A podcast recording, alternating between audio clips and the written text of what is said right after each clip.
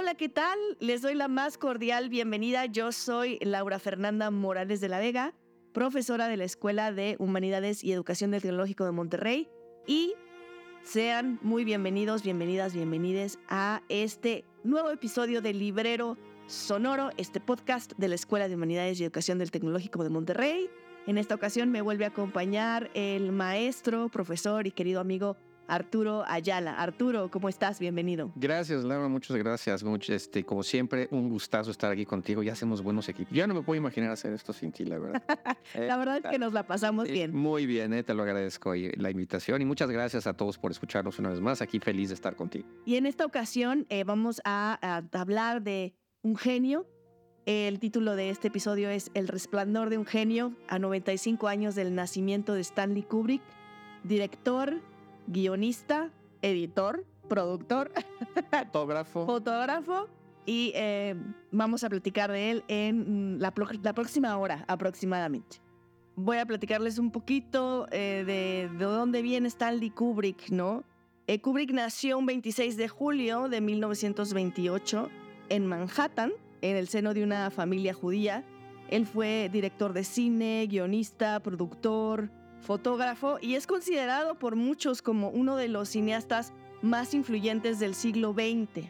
Destacó muchísimo por su eh, precisión técnica como una notable estilización ¿no? y una profunda carga simbólica en todas y cada una de, sus películas. Em, me imagino que no, todavía no han hecho una película de Stanley Kubrick, eh, bueno, documental, pero película de ficción. Todavía no. Ah, todavía no. Las típicas, esas las, biografías este, dramatizadas, todavía a él no le toca. Todavía no le toca. le toca. Pero, pero digo, realmente tiene una personalidad, o tenía una personalidad como de película, ¿no? Eh, eh, una persona sumamente inteligente, con un coeficiente intelectual muy superior a la, a la norma, considerado un genio, ¿no? Por eso este, este episodio se llama El resplandor de un genio como tal. Eh, algunos lo tildaron de sociópata, ¿no? Eh, muchos lo tildaron de misógino, eh, sus relaciones personales eran muy complicadas y vaya, realmente su personalidad sí da para, para una película como tal, ¿no? un ser de estos genios incomprendidos, ¿no? Tremendamente obsesivo de los detalles de cada una de sus películas, para lograr su visión hacía lo que tuviera que hacer, ¿no? no hay nada convencional de Kubrick. No. Ni siquiera cómo se metió al medio. O sea, él, él nunca estudió cine, él nunca fue realmente, vaya, le gustó la fotografía y de ahí empezó, empezó a realmente tomar fotografías, se volvió fotógrafo, él empezó como fotógrafo y más adelante pues empezó a hacer sus pininos con dinero de su familia, o sea, ahora sí que era una empresa familiar, a hacer sus cortometrajes. Y se, mete al, cine porque está jugando ajedrez en Washington Square, en Nueva York, y un productor de cine eh, literalmente se sienta a, jugar con él y ahí ahora sí como así dicen que descubren los actores, pues este productor descubrió que Stanley Kubrick era una persona muy inteligente, con una cuestión, ahora sí que toda esta apreciación visual que él tenía, pues obviamente pues resonó con él como productor de cine y pues literalmente se lo llevó a Hollywood y juntos hicieron una primera empresa con la que empezaron a hacer películas. Ahora, él en sus primeros inicios empieza a experimentar con el medio. Al principio no es así que digamos, fue genio de la noche a la mañana. Y nosotros, si, tú te pones a ver la filmografía de Stanley Kubrick, sus primeras películas durante los años 50, realmente nadie habla de ellas porque realmente no tienen así como que muchísimo que, pues, ahora sí que una propuesta así, digamos, muy visual como las que llegó a tener más adelante, todavía no, estaba apenas aprendiendo a manejar el medio. Eh, realmente no fue sino hasta que hace la, su primera película en Hollywood, que ya es eh, en inglés se llama Paths of Glory, le pusieron aquí Patrulla Infernal, me encantan los títulos que le ponían a las películas, sobre la Primera Guerra Mundial.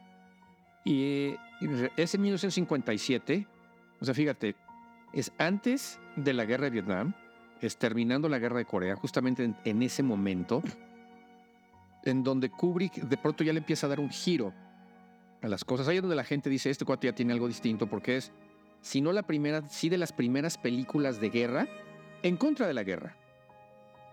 en, en, un, en un momento en donde la Guerra Fría siempre es el, ya sabes, ¿no? El hipernacionalismo y entonces nosotros tenemos que ser mejores que nuestros enemigos y bla, bla, bla, y las arañas, Kubrick justamente está hablando de lo opuesto. Es la, la guerra es absurda y la única y, te, te, deshumaniza, te despersonaliza y la única manera en la que tú vas a poder sobrevivir a la guerra es regresando al humanismo del ser humano. Y eso quiere decir hacer la guerra a un lado. O sea, realmente... Y eso ya empieza a resonar. Dicen, a ver, este cuate ya trae algo. Y fíjate, después de eso, hace pues Hollywood lo, lo así que, ah, sí, este cuate sí tiene algo, es bueno. Y le dan Espartaco. Entonces Espartaco se convierte en, es una película, si le vamos a decir tal cual, muy comercial. O sea, diría, si tú ves Espartaco hoy, que es en 1960, digo, la filmaron en 1960, tú dirías, ¿te cae que Kubrick hizo esto? O sea, como que no pareciera que es de Kubrick. Porque está más como emparentada con películas como Ben Hur o Quo Vadis o Los Diez Mandamientos, como en ese corte. Pero él ya empieza a manejar la tecnología, la técnica y la tecnología de una manera ya mucho más virtuosa y fíjate, después de Espartaco se lanza a una de las películas más controversiales en la historia del cine, mucho más controversial hoy en día que cuando salió, que es la de Lolita. Claro.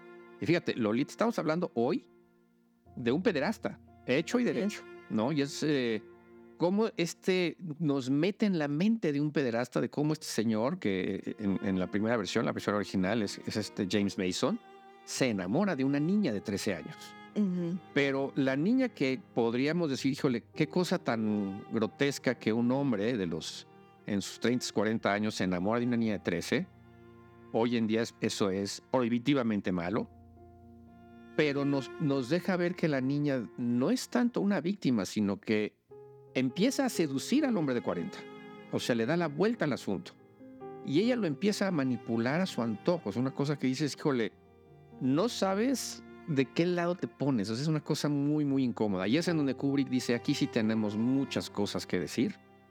Y desde entonces ya empieza Kubrick a marcar un hito en el cine. Con esa película fue, fue escandalosa en su época. Imagínate hoy lo que representa. hoy estaría cancelado. Hoy ni siquiera lo, hubieran dejado hacer Exactamente. así de fácil, ¿no? Sí. y bueno, en este, en, este episodio vamos a cubrir, eh, pues nos vamos a enfocar mucho en el legado cinematográfico de Kubrick en, su genialidad en este sentido, ¿no? Eh, más allá de la pantalla, ¿no? ¿Cómo es que trascienden estas películas? Ah, vamos a hablar de su maestría visual y su estética, que es muy profunda, em, el uso creativo del, del, sonido, de la música, eh, hablando también un poco de su narrativa no convencional, cómo te cuenta estas historias sobre todo en una época cuando el cine se contaba eh, de cierta manera, ¿no? Él transgrede esta, este, esta narrativa convencional, cómo colaboró con artistas destacados, eh, su influencia en la cultura popular em, y el impacto, el impacto duradero que, que tiene hasta, hasta hoy en día, ¿no? Son obras de arte, sus películas, eh, tiene una visión muy única, su atención a los detalles, como ya había comentado, su exploración de, estos temas filosóficos profundos del ser humano no se queda en la superficialidad, sino invita a una reflexión sobre tanto el, que el lado oscuro y el lado luminoso, ¿no? De, los seres humanos en general a través de sus, de sus personajes, ¿no? Y vamos a comenzar con su maestría visual, ¿no? ¿Cómo es que Kubrick usa la composición, la iluminación y el color para contar estas historias, ¿no? Destacando momentos emblemáticos. Y comencemos con una de mis películas favoritas de, Kubrick, porque de por sí me encanta la comedia. Eh, y, esta comedia es, es, fantástica, que es Doctor Strangelove or How I Learned to Stop Worrying and Love the Bomb de 1964. Sí, o sea, eh, aquí le llamaron Doctor Insólito, pero así tal cual. O cómo dejé de preocuparme y empecé a amar la bomba. es, que, se, vaya, fíjate, las tres ahorita, para profundizar mucho en lo que tú estás diciendo y empezar con este eh, ejemplo, pero vale la pena decir que posiblemente las tres películas más emblemáticas de Stanley Kubrick, sus obras maestras, digamos ahora sí que como tú dices, cada película parece ser una obra de arte. Muchos lo conocen hoy en día, los chavos especialmente, por El Resplandor. Y es, un, es, una, es una gran película. Pero sus tres películas más emblemáticas tendrían que ser Doctor Strangelove, 2001 Odisea del Espacio y después la de naturalmente Naranja Mecánica. Claro. Y, y, fueron una tras otra. O sea, se aventó las tres al hilo. Tal cual digo, no es que así las pensó, porque no es como si fuera una franquicia ni nada de eso, pero fueron las películas que así salieron en orden en su filmografía. Entonces, la primera, que sí, como tú bien dices, es importantísima, es esta comedia negra, porque hay que decirlo, es una comedia negra. Te ríes y dices, ¿cómo es posible que me estoy riendo de esto? ¿No? Pues cómo empieza, ¿no? O sea, esta secuencia de apertura creo que es importante mencionarla, ¿no? Que empieza con un avión bombardero volando mientras suena la canción de Try a Little Tenderness, ¿no? O sea, y es como esta, esta incongruencia, ¿no? Este contraste de que estamos viendo un avión de guerra y Try a Little Tenderness, ¿no? Ya nos, ya nos mete en el tono de la película. Exacto, ¿no? porque es una película en blanco y negro, también hay ah. que decirlo. Los, este, esto es importante porque yo sé que luego hay chavos que cuando dices blanco y negro ya empiezan con el, eh, no sé si quiero verla, pero vale la pena, o sea, si podemos superar ese, ese aspecto, es una película impresionante como bien dices, empieza con un avión, es un bombardero. Ajá. ¿no? Y de pronto es eh, la premisa, para no hacer el cuento muy largo, no estamos spoileando nada, simplemente es de qué se trata la película tal cual. Es un general, enloquece y le declara la guerra por su cuenta en forma totalmente unilateral a Rusia, claro, la Unión Soviética en ese momento. Entonces despacha a toda la fuerza aérea de los Estados Unidos para ir a bombardear con armas nucleares a los rusos.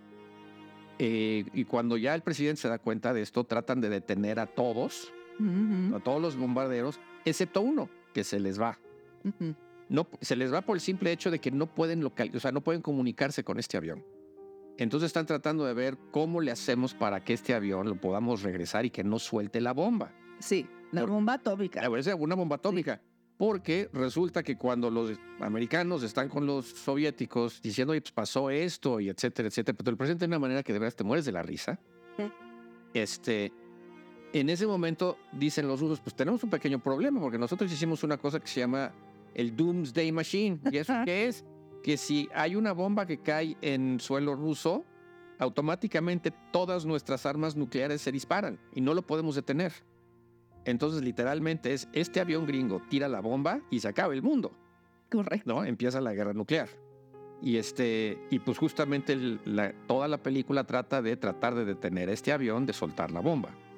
Y tienes toda una serie de personajes del que, que, van desde lo más divertido, como el presidente Moffy, que habla por teléfono con el premier ruso y le dice, así tal cual, la, la tónica de la conversación es, Sí, discúlpame, Dimitri, yo sé que allá es muy tarde, pero pues es que es una emergencia, ni modo, te tengo que hablar. No, pues mira, es que uno de nuestros generales, pues como que se puso un poquito chistoso en la cabeza y ordenó un ataque sobre tu país. Es en ese tono, ¿sí? Imagínate al presidente de los Estados Unidos hablándole al premier ruso en ese tono. Sí, no, no es... No es una comedia slapstick como mucha gente está acostumbrada, pastelazo en la cara. No, es una comedia inteligente. ¿No? Entonces, y desde entonces ya empieza a manejar mucho el simbolismo Kubrick porque justamente el personaje central de la película, que es Doctor Strangelove, que es este personaje, es un ex nazi. Ajá. ¿Sí? Que, en silla de ruedas. En silla de ruedas, que cada, cada, rato está haciendo el saludo nazi y tiene que andar bajando el brazo. este, y es Peter Sellers, porque Peter Sellers hace tres papeles. Es Doctor Strangelove, el presidente Murphy y un capitán de la, de la Fuerza Aérea eh, inglesa que está tratando de detener a este gringo que soltó los, los, los este, bombarderos. Y en ese momento, pues es todos estos personajes tan locos.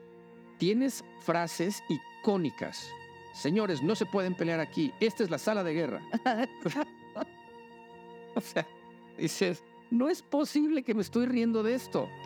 ¿No? Es decir, son, trata mucho con la eh, paranoia que existía entre países, ahora sí, de eh, cómo es posible que nosotros no sepamos lo que están haciendo los rusos, los rusos no saben, no, tenemos que dejar que sepan lo que estamos haciendo nosotros. O sea, y este, el, personaje de George C. Scott, eh, que es uno de los generales que está ahí, también es de lo más divertido del mundo, todo el tiempo paranoico, el típico general bélico de que Estados Unidos tiene que ser el que domina a todos lados, o sea, toda una serie de simbolismos cuasi caricaturescos.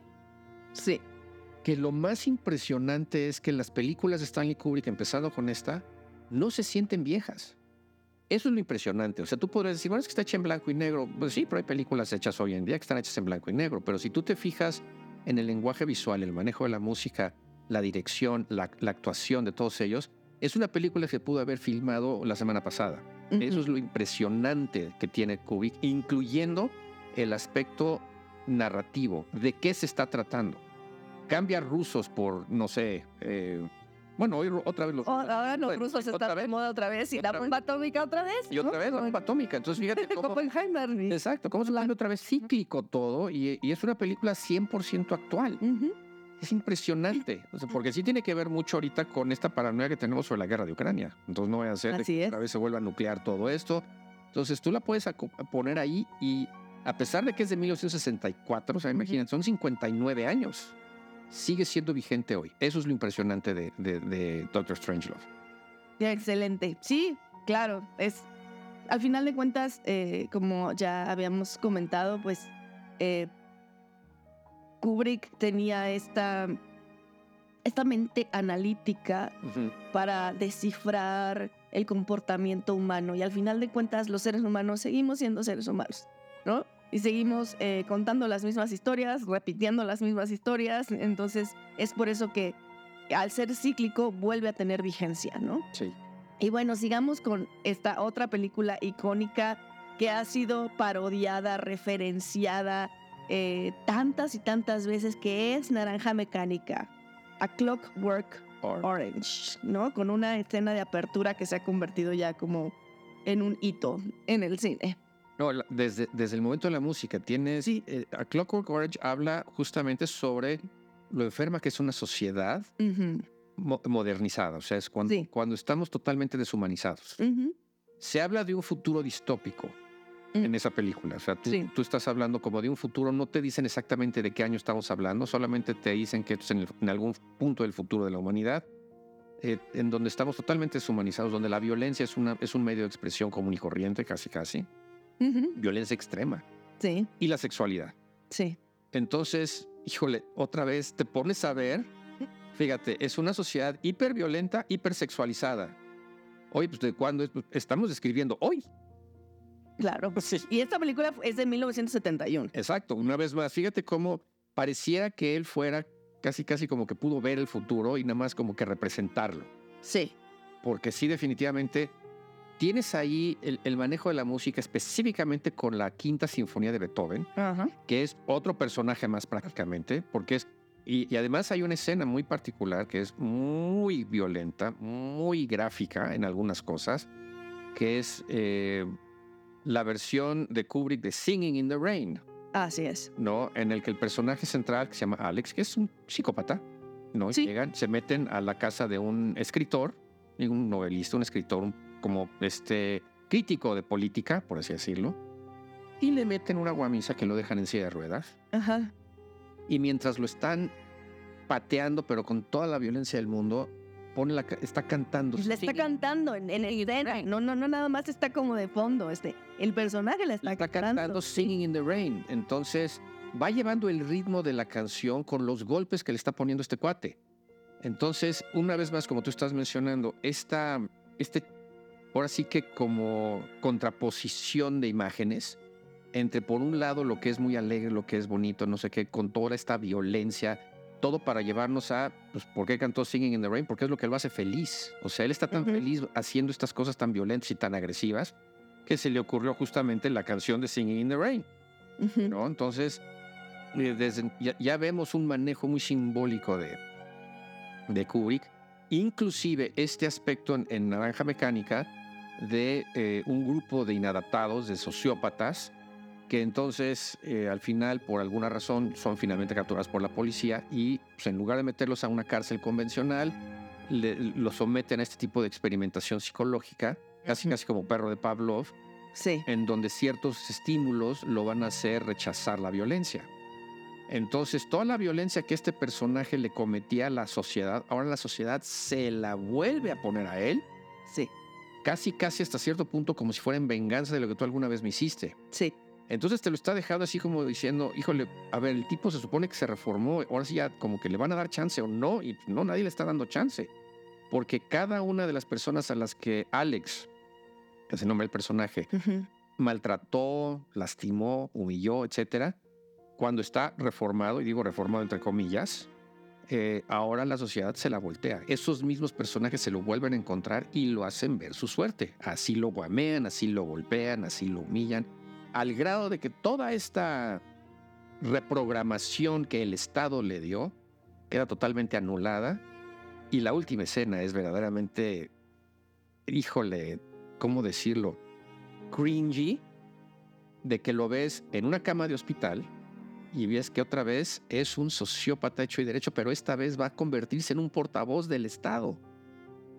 Porque el Estado lo toma y dice, ve, pues ahora sí que como fue nuestra culpa lo que te pasó después de todo esto, ahora queremos que tú este, vengas con nosotros y ahora trabajes para nosotros. Y dices, híjole, ¿cómo es posible? O sea, es decir, tener a un loco ahí, un loco tan violento, tan, ahora sí que peligroso. Pero al final de cuentas te está dando a entender, o sea, estamos hablando, bueno, 1971 la Guerra Fría todavía este, estaba corriendo, estaba de hecho eh, la Guerra de Vietnam. La, Guerra de Vietnam que, que fue la primera guerra televisada, ¿no? donde toda la gente estaba en la tarde mientras cenaba ¿no? Porque eh, es, es, es, esto, ¿no? Es esto lo que Kubrick observaba, me imagino, ¿no? O sea, David, no, no, nunca lo entrevisté ni platiqué con él, ¿no? Pero, pero es algo que es una persona con esa inteligencia, eh, evidentemente observaría, ¿no? Tenemos a las personas a las 6 de la tarde, a la hora de la cena, lo del TV dinner es algo muy común en Estados Unidos, la gente cenando sus mac and cheese, ¿no? En, en la tele y viendo las imágenes de la guerra. Así es. Ya como parte... En... Es sí, como parte de la normalidad, ¿no? O sea, me estoy comiendo un pollito Kentucky, bueno, perdón, ya hice el comercial.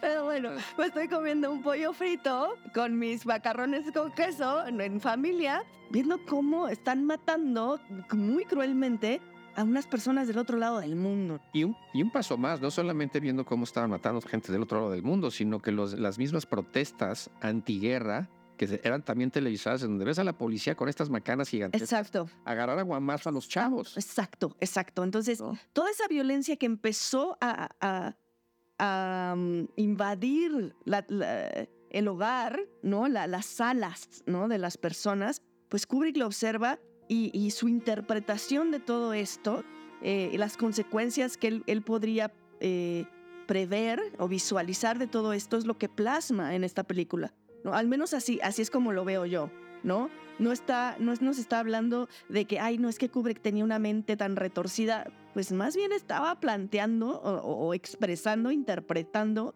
lo que él observaba que estaba sucediendo, ¿no? Entonces es, bueno, ¿qué va a suceder con la sociedad si de repente se normaliza la violencia de esta manera? Fíjate, hay una cosa bien interesante porque la gran mayoría de los cineastas, y estoy diciendo ahora sí que la gran mayoría de los cineastas, normalmente filman un reflejo de su época actual en ese momento. Y es de alguna manera, dependiendo del tipo de director que sea, pues sí, es, es una especie como de comentario que nos está haciendo sobre el momento histórico por el cual estamos atravesando. Kubrick aparentemente estaba haciendo lo mismo, sin embargo Kubrick nos está dejando de veras con una visión hacia adelante. Es como que si las cosas que nosotros estamos viviendo siguen así, aquí es a donde vamos a llegar y eso es lo que nos está poniendo la película. Exactamente. Sí, o sea, porque no solamente se convierte en un reflejo de la sociedad en la que estaba viviendo en su momento, sino que además nos la avienta a, y esto es lo que podemos esperar si seguimos como seguimos. Así es. Y eso es lo que sigue volviendo el, toda la filmografía, no, sino toda, la gran mayoría de la filmografía de Kubrick, tan vigente aún hoy en día y fue lo que provocó que hubiera tantos cineastas contemporáneos a él que fueron tan este, influenciados por su estilo. No, ahorita ya, ya nos meteremos a hablar de 2001 en su momento, pero... Esa que sí. Sí, es, exactamente. pero no podemos, por ejemplo, el mismísimo Martin Scorsese no pudo ser, eh, vaya, eh, totalmente influenciado por Naranja Mecánica cuando hace sus películas tipo, ahora sí que Taxi Driver o más aún, inclusive, si tú te pones a ver eh, la película de Goodfellas, Los Buenos Muchachos, y ves las guamisas que se metían entre, entre ellos y las comparas con las guamisas que ponía Stanley Kubrick en Naranja Mecánica, hay algunas escenas que hasta parece que son calcadas toma por toma. Sí. O sea, la influencia que tiene Kubrick en Scorsese es innegable, o sea, ahí está. Eh, y es este, justamente esta, eh, pues ahora sí que, no, no le quiero llamar glorificación, porque no es que sea la glorificación de la violencia, pero más bien es como la la desensibilización del ser humano ante la violencia. Exacto. ¿no? Entonces, eso lo empezó Kubrick a poner de una manera muy clara en Naranja Mecánica y se nota cómo fue eh, influenciando a sus propios contemporáneos. Sí, absolutamente, sí, claro, o sea, de todas las... las... Ahora sí que cualquier, em, cualquier película moderna, eh, al menos de, de, los directores estadounidenses, ¿no? Cualquier película actual eh, que esté hablando de estos temas, in, invariablemente va, va, a estar Kubrick ahí. O sea, la influencia no, de, dejó una marca muy, muy, muy fuerte, muy fuerte. Fíjate, si tú te pones a ver Oppenheimer hoy de Christopher Nolan, más el, el, ritmo que lleva este Christopher Nolan, muchas formas en las que dirige a sus actores, están tomadas ahora sí que de, del playbook de Stanley Kubrick. O sea, es la manera en la que de pronto ciertas tomas de frente con, cuando está Oppenheimer con el sombrero, y hasta que se volvió una ya escena icónica de esa película que se convirtió hasta en el póster, que es ver cómo Nolan se va acercando muy lentamente a este Ah, se me olvidó el nombre del actor, pero al Oppenheimer. Ah, Cillian Murphy. Cillian Murphy, sí. Uh -huh. Y tú ves esa escena cuando está acercándose a Cillian Murphy. Es una escena muy parecida a cómo se están acercando a Malcolm McDowell en la primera escena de. Puesto, claro. De, y también yo de, cuando. de Naranja Mecánica. Dije, ay, ¿Sí? que, como que me suena esta, esta toma. Sí, yo, yo fíjate, yo veo muchos chavos hoy en día que, que, y fíjate que hoy dando la clase de análisis cinematográfico veo a muchos chavos que están muy prendidos, como que les gusta mucho el cine y sí, de pronto que ya están investigando un poco más, no, no se han dado cuenta de la influencia que Kubrick ha tenido en el cine contemporáneo hasta que ven una película de Kubrick. Y entonces dicen, Ajá. mira, ah, ya vi de dónde le sacaron, o sea, y entonces de pronto no es que no piensen que los directores que les gustan ya no sean tan, este, tan originales, pero que de pronto empiezan a entender de dónde viene la creatividad, el, ahora sí que esta inspiración que tienen muchos de los directores que hoy en día ellos consideran, ahora sí que, que valga la pena verlos. Claro, claro. Sí, no, es, es muy importante conocer los orígenes, ¿no? De, de, de todo, pero de la estética, de, de la actualidad tiene un origen, ¿no? Y, y saber que eh, la trascendencia que tienen estos orígenes permite, ahora sí que permite explorar mucho más la creatividad, ¿no? Porque es una fuente de inspiración, uh -huh. ¿no? 100%. Y ahora vamos, eh, seguimos ¿no? con otra de las, de las grandes icónicas películas de 2001, Odisea del Espacio, esta es de 1968, un año antes de que eh, la, este, la, NASA llegara a la ah, sí, Luna. un año antes. Un año antes, ¿no? Uh -huh. De que la NASA llegara a la Luna. Pero ya la carrera espacial entre Rusia y Estados Unidos, pues ya está, it was on, ¿no? O sea, digamos ya, eh, Rusia ya había hecho sus intentos este, de mandar naves al espacio tam también. Entonces, eh, de hecho, está, este está basado en una novela, ¿no? La novela de Arthur, Arthur C. Clarke. Arthur C. Clarke, que también es un eh, grande de la ciencia ficción. Eh, pero bueno, Kubrick a, hace lo suyo con esta, con esta película, ¿no? Con, digo, esto que es como también eh, muy icónico y también que se ha, ha, ha, inspirado, se ha referenciado, se ha parodiado un montón de veces, incluso, incluso en Barbie, ¿ok? Es que fíjate, no había La secuencia del monolito. O sea, yo no me, no, sí, yo no me quiero meter con eso hasta que no se tocara ya, porque es que yo creo que 2001 Dice el Espacio posiblemente sea la obra más importante de Kubrick. Sí, de estoy de acuerdo. Toda su filmografía, yo creo que llegó al, al, ahora sí que a la cúspide de su talento con 2001 Dice el Espacio.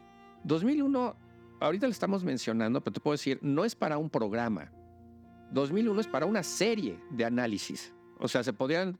¿desde qué, ¿Desde qué punto de vista la quieres abordar? Porque de ahí tienes mucha tela de dónde cortar.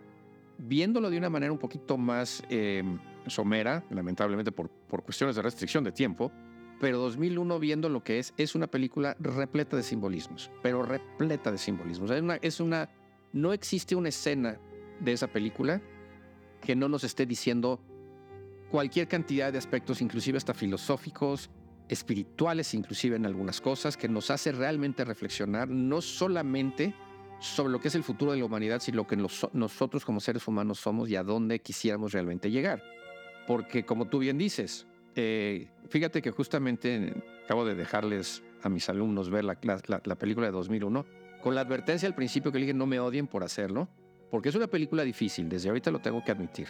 Es, es un, Difícil y larga. es difícil y larga, son dos, Sí. más de dos horas.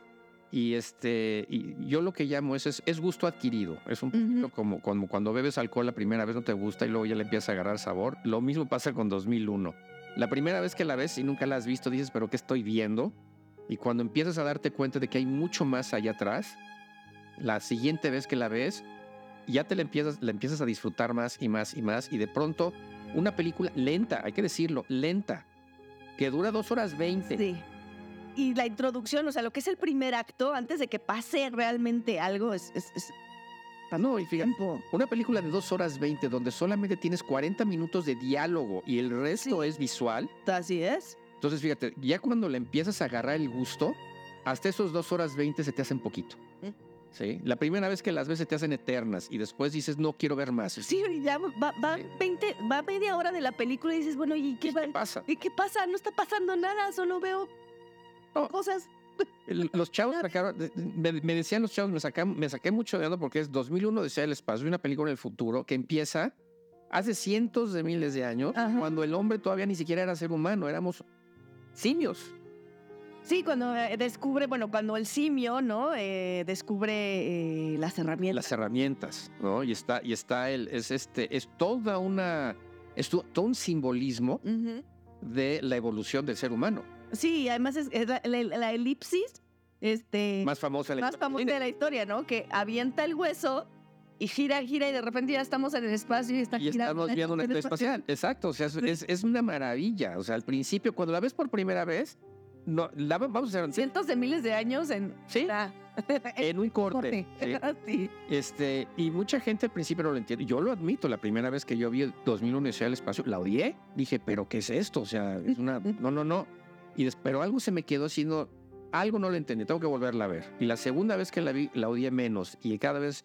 Y dije, ok, entonces empiezas a, a- a agarrar ya todo este tipo de simbolismos. Y al final dices, no, o sea, es- ya es de mis favoritas. O sea, entonces, fíjate, Barbie, muchas alumnas me dijeron, yo no sabía que, de, que Barbie había salido de ahí.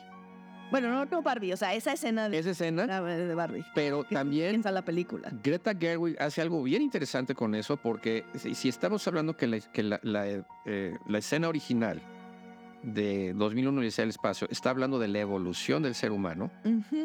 Representada con el famosísimo monolito negro que está Sí. en todas las fotografías de 2001, o sea, no Sí. estoy men- mencionando nada que nadie conozca, y de pronto ella hace esa adaptación hacia la evolución de los juguetes, especialmente de las, Las muñe- muñecas, haciendo una recreación fiel de la escena, utilizando hasta la misma música de Zaratustra. Sí. Entonces, sí es algo importante porque estamos hablando igual, unas, una analogía simbólica sobre la evolución. En un caso tal vez mucho más ambiciosa a nivel Stanley Kubrick, que es la evolución del ser humano, y en el caso de Greta con Barbie, diciendo, pues mira, me gustó lo que hizo Stanley Kubrick con eso, hagámoslo para ver la evolución de cómo las mujeres y cómo las muñecas y los juguetes han cambiado. Sí. Entonces, ese tipo de, de, de analogías, porque sí no es, digamos, porque además es una comedia. Barbie es al final del día una comedia. Sí. Y entonces se est- está tomando, no está ridiculizando a Kubrick, pero sí está tomando a Kubrick como para hacer una especie como de punchline a decir, este, los que conocíamos 2001 y fuimos a ver Barbie desde el principio, Sí. no puedes evitar empezar a sonreír. Dices, qué buena puntada. Exacto. Sí. Exactamente. En lugar del monolito es la Barbie. Es la Barbie, ¿no? La Barbie gigante. ¿sí?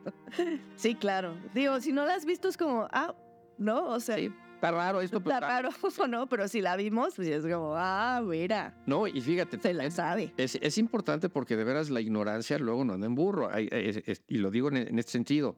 Muchos en redes sociales, estaba yo leyendo, muchos grupos conservadores que de pronto empezaban a criticar Barbie diciendo que esa primera escena representaba cómo Greta Gerwig, una feminista, estaba entonces buscando que las niñas dejaran de querer ser mamás, agarrando los bebés y rompiéndolos en un muy claro intento de atentar en contra de la familia.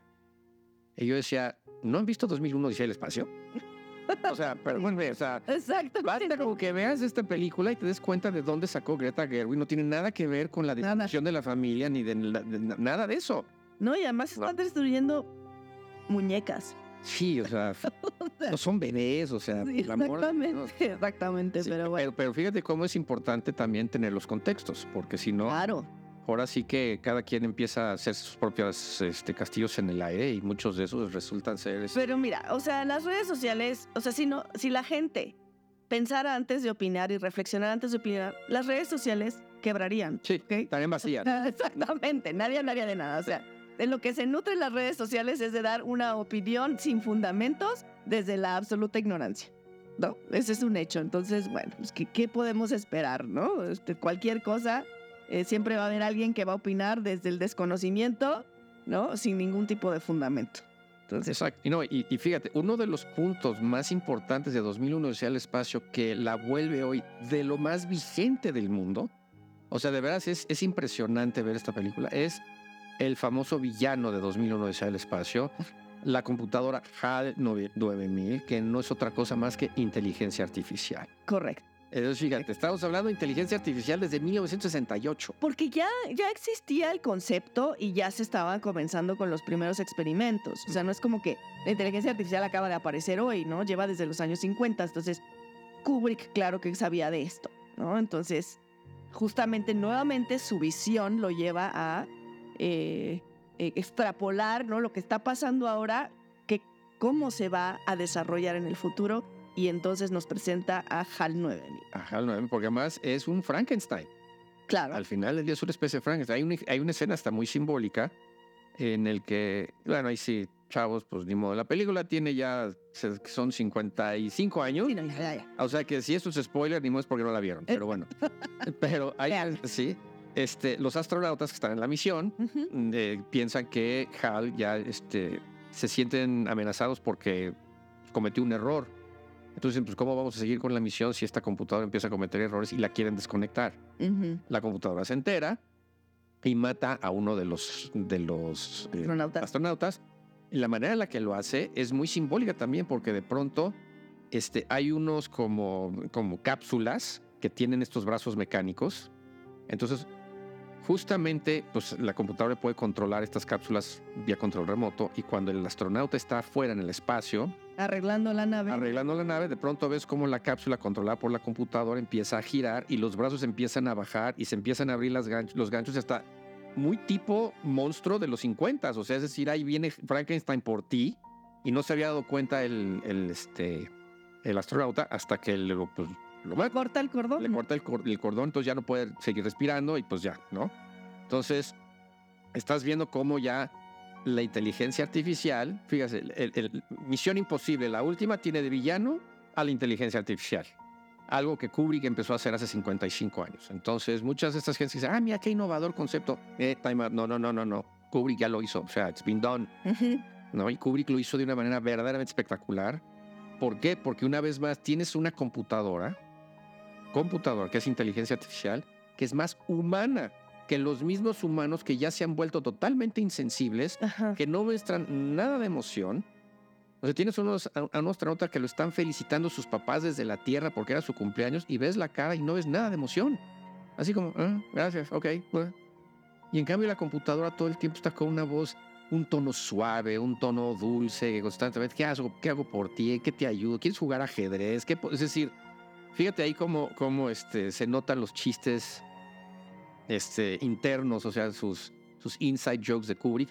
Kubrick era un genio del ajedrez, era su juego favorito, le encantaba jugar ajedrez y justamente lo que la computadora todo el tiempo le está pidiendo a los, a los astronautas es, ¿quieres un juego de ajedrez? Yo, yo, yo no sé, aquí me voy a aventurar a especular, ¿no? Pero tal vez Hal era eh, Kubrick. Kubrick, o sea, él mismo se puso en, en Hal. Porque eh, Kubrick, o sea, los seres humanos que son, que tienen un coeficiente intelectual muy alto, eh, sus habilidades sociales eh, no están bien desarrolladas. O sea, como que esa parte de su cerebro no se desarrolla bien. Y, por lo que conocemos de la vida de Kubrick, sus relaciones interpersonales era muy difícil para él realmente entablar estos vínculos, ¿no? Entonces, quizá él se sentía más identificado con la computadora en ese sentido. Posiblemente, ¿No? fíjate, no, no, es, no, es este, no es nada descabellado lo que estás diciendo. Posiblemente él se proyectó a través de. Hal y él de alguna forma como que se puso como el villano de la película. Sí, Además es, Ya es este, vaya, HAL 9000 y este, cualquiera que haya visto esa película sabe exactamente de qué estamos hablando. O sea, es decir, es el personaje central y lo único que sabemos de HAL es un ojo, es el, el, el El lente, ojo, sí, el lente, ¿no? el ojo rojo. Tiene cara. solo no tiene cara. ojo. Sí, y es este, es, es una maravilla que te lo pongan de esa manera, porque además está en todos lados. Ajá, Sí. es sí. Big Brother is watching. Ahora sí que te está viendo en todos lados, haciendo todo lo que, todo lo que tú quieres hacer, lo está, lo está viendo en la computadora y sabe qué, qué va a hacer. Ya no les vamos a spoilear cómo es que se entera que lo quieren desconectar. Eso es para que la vean, porque de veras vale mucho la Porque ese momento es el que pone la piel de gallina. Y Sí, ¡Ah! Así que no se los vamos a spoilear, véala, porque vale, vale muchísimo la pena. ¿no? Sí. O sea, trasciendan la lentitud, trasciendan el que aparentemente no pasa nada en los primer, primera me- o media hora de la película, Pero pasa mucho. pero pasa mucho. Hay Exacto. muchas cosas. Y, Y vamos a seguir adelante. vamos con otra que también, eh, de hecho es del año en que yo nací, ¿no? Tiene mi edad, tiene 43 años esta película, también eh, muy reconocida, yo creo que eh, es yo creo que la más famosa de Kubrick, que es The Shining, The Shining. El Resplandor, que le dio título a este episodio. El Resplandor, la película de terror de, de Kubrick, porque Kubrick exploró todos los géneros. todos. No los repitió. No, no, entonces ya vimos Posiblemente, sí, posiblemente el único género que haya repetido, y es ahora sí que puede ser debatible, es Paths of Glory sobre la Primera Guerra Mundial Ah, y- y- y Full Metal Jacket sobre la Guerra de Vietnam. Pe- claro, Sí, película de guerra. película de guerra. y Pero, bueno, también es Doctor Strangelove habla de guerra. pero habla de eh, guerra, no, es no es tanto bélica, es más Sí. como una comedia. Ahí sí Comedia. fue su intento de comedia. Pero realmente exploró todos los géneros, ¿no? Ya vimos comedia, eh, suspenso, Ciencia ficción ciencia ficción y vamos con terror. con terror. The Shining, que es una adaptación de otra novela de Stephen King. Stephen King. Stephen King la odió. Y los que. y- eso sí es cierto, ¿eh? Lo, lo que pasa es la gente que no había leído la novela de Stephen King, si ves la película de The Shining, te encanta The Shining. Sí. Pero si tú lees la novela de Stephen King y después ves la película, dices no tiene nada que ver una cosa con la otra. O sea, es decir, Stanley Kubrick sí le dio un giro totalmente distinto a la novela, Ujú. cosa que puso a Stanley, a este Stephen. Stephen King a girar como trompo, al grado de que Stanley Kubrick le prohibió la entrada al set. Dijo, ya no quiero que llegues, porque cada vez que vienes aquí me, des- me deshaces el set. Te pasas quejando de todo, no sé qué, yo no necesito eso, y lo corrieron. Stephen King. Y Stephen King siempre ha mostrado su gran descontento con respecto a la versión de Stanley Kubrick. Porque mientras lo que estaba, eh, eh, lo que quiso hacer este Stephen King con su novela era ver cómo una persona, en este caso Jack Torrance, el papá, eh, poco a poco se empieza a enloquecer. ¿no? Este, este hotel embrujado, cómo empieza a enloquecer al papá. Sí. Eso es la novela. Pero Kubrick dijo, "Ah, ah, aquí ya vamos a poner de entrada a Jack Nicholson que tiene cara de loco. Sí. ¿Sí? Y entonces realmente es como no es tanto el hotel embrujado, sino la- el hecho de que están totalmente aislados, la dinámica se- que, que se genera, Que es una familia de tres. que es una familia de tres. Exactamente. Entonces, pues ahí sí definitivamente la versión que hizo Stanley Kubrick fue una obra maestra en el cine. Ahí sí no tiene nada que ver la adaptación. Aquí sí vamos a hablar como si The Shining mejor. Si ya leyeron The Shining y ahora quieren ver la película, no piensen que es la misma historia. Porque si no, no les va a gustar la película. Y la película tiene cosas que realmente no se tocan en la novela. Entonces, Ujú. eh, en ese sentido creo que son cosas bastante interesantes porque son dos diferentes versiones sobre una historia. Entiendo que a King no le haya gustado, pero lo que hizo Kubrick se convirtió en icónico. Sí. Es de ver- Eh, verdad varias escenas no sé, icónicas. La cascada de sangre. la cascada de sangre, todo el mundo la conoce. Sí. Sí. ¿no? Ya, ya ha sido eh, repetida en varias ocasiones, incluso en Los Simpsons. ¿sí? Ready, Ready Player One, Ready Player One. tal cual. Entonces, y también tenemos la escena del baño. Ajá. Sí, la famosa escena del hacha rompiendo la puerta del baño y el Correcto. Here's Johnny. Eso es una. Ahora sí que por donde la quieras ver. Entonces, fíjate, sin un Stanley Kubrick no hubiera habido Star Wars. No hubiera habido Ready Player One. No hubiera habido. O sea, hay muchas Sí. películas de hoy que no hubieran existido. Porque realmente esta influencia, ¿cómo, cómo nos fue llevando? Entonces, fíjate, hay una.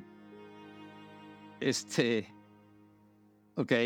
Este, hay, hay un, hay un momento muy interesante, y esto sí se los dejo para cuando lo vean.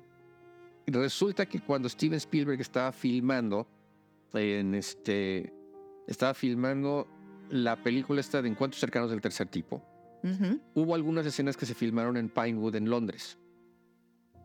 Y ahí es en donde conoció a Stanley Kubrick. Ok. Que Stanley Kubrick en ese momento estaba, justamente estaba preparando, eh, creo que El Resplandor, justamente. Entonces conoció a Spielberg y se, se llevaron bien. O sea, ahora sí que se hicieron ahora sí, muy buenos cuates. Kubrick específicamente fue a buscar a Spielberg porque él sabía que Spielberg tenía muy buen toque con los niños. Y en esta ocasión, pues Kubrick era la primera vez que iba a trabajar con un niño. Sí. Y, y, estaba, se sentía realmente como que, ¿cómo decirlo? Un poquito atemorizado de tener que trabajar con niños, precisamente por el estilo que tiene Kubrick, porque Sí. Kubrick sí puso, casi casi mandó a, a esta, a la actriz, esta, eh, la, la que hace de Wendy, esa, ay, eh, Sí. eh, Este, Shelley Duvall. Shelley Duvall. A, Shelley Duvall casi la manda a un hospital. O sea, la mandó a terapia durante años después de esa película porque la, casi, casi la, emocionalmente la destrozó. Y entonces, pues, cuando iba a trabajar con el niño, dijo, no quiero dañar a un niño.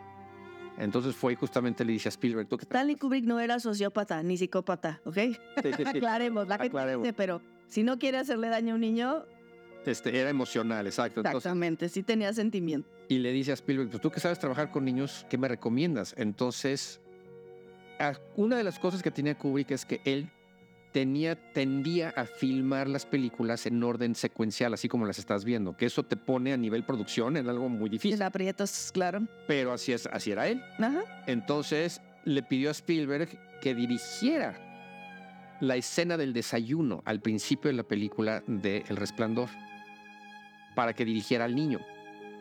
Entonces, una vez que Kubrick como que vio a Spielberg dirigir a, a Jake, creo que se llama Jake Lloyd. No, no Jake Lloyd, ahorita te digo, se llama Danny Lloyd. Danny Lloyd. Danny sí. Lloyd, sí, este, en ese momento, este, ya Kubrick como que agarró la onda y así pudo trabajar con Danny el resto de la película. Entonces, eh, realmente se, se convirtieron en muy buenos amigos al grado de que el mismísimo Stanley Kubrick, la película que iba a hacer después de The Shining, no es nada más ni nada menos que inteligencia artificial. Sí. Y entonces le dijo, no, ¿sabes qué? Me ofrecieron esta película, pero esto no es para mí, esto es para ti. Kubrick se la ofreció a Spielberg desde entonces, o sea, estamos hablando desde finales de los 70, principios de los 80. Sí. Y se quedó archivada, dijo Spielberg, ahorita tengo otras cosas que hacer. Y, este, y finalmente retomó Spielberg la película ya en los 2000 y, y este, se convirtió en un homenaje a, a Stanley Kubrick. Entonces, fíjate la, la- la influencia que llega a tener este, todavía en sus contemporáneos y en los más jóvenes, como ya vimos en Christopher Nolan, Greta Gerwig, todos estos han estado influenciados por Kubrick. Sí, absolutamente. Y, y mira, estamos tocando la pura punta del iceberg, porque hablar de Kubrick realmente es profundizar en su manejo de la música, en todo lo que fueron las innovaciones tecnológicas que utilizó en la película de, de este. Mucha gente dice que uno de los. De, por ejemplo, el Chivo Lubeski, ¿no? Emanuel, el, el fotógrafo mexicano, Ajá. Manuel Lubeski, cuando filmó la película esta del Renacido con, eh, con este González Iñárritu, uno de, las, uno de los grandes logros de, de Lubeski fue trabajar con luz natural. Ajá. Entonces muchos decían, es la primera vez que se hace, híjole, con todo el cariño y el respeto que le tenemos al Chivo Lubeski como mexicano. No, Kubrick lo hizo primero con este, Barry Lyndon. Barry Lyndon es una película que se hizo con iluminación natural. Decían, estás loco. Porque era Ujú. película, o sea, todavía no estamos hablando del De cine digital. de cine digital. Y entonces él utilizó luz de las velas para filmar de noche. O sea, estás hablando de que el tipo era innovador. Fue uno de los este, primeros los que empezó a utilizar el famosísimo Steadicam, eh, justamente en el resplandor, Mm, sí. con todas las escenas del triciclo. Ajá. Entonces, en ese momento, mucha gente se dijo, ¿cómo le hizo para que la cámara estuviera así? Él siempre buscaba estas innovaciones, al grado de que teorías de conspiración dicen que nunca llegamos a la luna y que todo fue un acto que nos puso Stanley Kubrick, fue el que contratado por la NASA para fingir el aterrizaje en la luna. sí. Es la gran, esa es una de las más famosas teorías de la conspiración. De- de- por- Que no es cierto, está súper comprobado que no, que no, Que es cierto. Que no es sí, cierto. Efectivamente sí, sí llegamos a la luna. sí llegamos a la luna. Pero bueno, ese es, ese es Stanley Kubrick. creo que podríamos seguir hable y hable y hable y hable de él. Sí, pero ya llevamos, ya llevamos un rato. Ya llevamos aquí un rato. Casi 50 minutos. y digo, nos podemos seguir, o sea, pero, pero creo que, creo que también para la gente ya sería como, eh, para quienes nos escuchan es como, ya se van a aventar dos horas. No, yo, yo creo que es, este, ahorita fue un- una pequeña probadita. Ah, exacto, sí. Una pequeña probadita del genio, porque la verdad sí, Sí, era, digo, como, como buen genio, tenía una relación amor-odio con los críticos, pero siempre tuvo una relación de admiración por parte de sus cineastas contemporáneos, inclusive hacia adelante. Entonces, los estudios no querían trabajar con él porque era difícil para trabajar, los críticos constantemente lo, lo atacaban o lo, o lo subían, pero los que siempre dijeron, me tengo que sentar a los pies del maestro a aprender, fueron sus contemporáneos, Lucas, Spielberg, Scorsese y luego inclusive los que están hoy en día sí, como lo que es Greta Gerwig, como lo que es este eh, eh, Christopher Nolan. sí. O sea, es decir, el mismo creo que Tim Burton también tiene algunas cosas por ahí que hay unos Ujú. de él. Entonces, creo que la influencia de Kubrick en el cine sigue siendo hoy muy poderosa. Sus películas siguen siendo muy vigentes a pesar de que tienen más de 40, 50 años. Parecía que las filmaron el día de ayer. Y yo creo que esa es la señal de un genio. Sí, Cuando haces verdaderas obras maestras, porque entonces se vuelven atemporales y no importa cuándo las veas, van a seguir siendo igual de vigente. así es. Así es, porque Kubrick no se, no se clavó con una moda, ¿no? Eh, él seguía sus- sus instintos, ¿no? Sus, su pulsión de artista y estas ganas de expresar y de contar las historias que él quería contar como las quería contar. Y, ten- y él hacía lo que fuese necesario para que esa visión, ¿no? Que, que tenía en, en- en su cabeza se volviera una realidad. ¿no? Así es. Entonces, eh, pues eso lo, lo, lo pone en un lugar muy especial, ¿no? Y trasciende, y como habíamos platicado al inicio, ¿no? Ya para ahora eh, cerrar, trasciende incluso el mundo del cine. Entra dentro de la cultura cu- popular. ¿no? De hecho, hay, hay una casa productora que se llama Retrom, Ajá. ¿sí? Retrom. Hay películas que hace Retrom. ¿De dónde sale Retrom? Sale del resplandor, ¿sí? Donde en un espejo, ¿no? Se, se escribe aparentemente con sangre, ¿no? Se ve, bueno, lo ve en el espejo que... eh, Se escribe la palabra. Red Room, ajá, Red, Red Room y en el reflejo, en el reflejo. porque lo escribe en la, en, en la puerta. En la puerta, Se escribe sí. con, con- con un lápiz labial rojo. el lápiz labial rojo. Entonces pones en la palabra la, la palabra Red Room, así R E D R U M ¿Eh? en el en la, en la puerta y en el reflejo a través del espejo se lee murder. Y como es rojo y está así como que parece que está escrito con sangre. Exacto. Eh, Y ese recurso se ha utilizado y ahora a una casa productora que dice Retron Productions y pues yo digo, eso viene del resplandor, ¿no? Exactamente. Eh, de cultura popular, los Simpson, los Simpson han referenciado a Kubrick en incontables ocasiones, en todas las películas, o sea, las que digo, las clásicas obviamente, ¿no? Naranja Mecánica, 2001, El Resplandor, esas son como las que más ha referenciado, pero también referenció a Lolita en su momento. Sí. Entonces, eh, pues trascendió, ¿no? Y, y Kubrick estará, eh, pasará la historia, ¿no? no y seguirá, ¿no? Influenciando a nuevos cineastas con, con nuevas películas, con nuevos contenidos, incluso artistas que no nada más son cineastas, sino artistas de todo tipo, escritores, músicos. Y, y pues eso seguirá sucediendo, ¿no? Ahora, este, pues en cinco años serán 100 años Sí, fíjate. de, de su, de- de su nacimiento, con un, un nombre eh, polémico, ¿no? Por, por donde lo quieras ver, ¿no? Pero pues invitamos a, a nuestros podcasts, es podcast escuchas, a apreciar y celebrar la riqueza artística, la profundidad simbólica de, de las historias que Stanley Kubrick nos contó a lo largo de, de su vida. Exacto, ¿no? Y- Y, y no dejar también su, su riqueza visual en, Riqueza en la visual. fotografía, en el manejo de la música. Realmente su manejo del lenguaje fue para lo que es el cine virtuoso, ya- llamémoslo de esa manera. Entonces, Ya estoy de acuerdo. como bien dices. Muchísimas gracias, Arturo, por acompañarme nuevamente. Al contrario, Eh, yo soy Laura Fernanda Morales, también soy profesora eh, del Tecnológico Monterrey. Eh, les agradecemos mucho escucharnos y disfrutar de este episodio y que tengan una muy bonita mañana, tarde o noche. a la hora que nos escuchen, muchas gracias a todos y hasta la próxima. Hasta la próxima.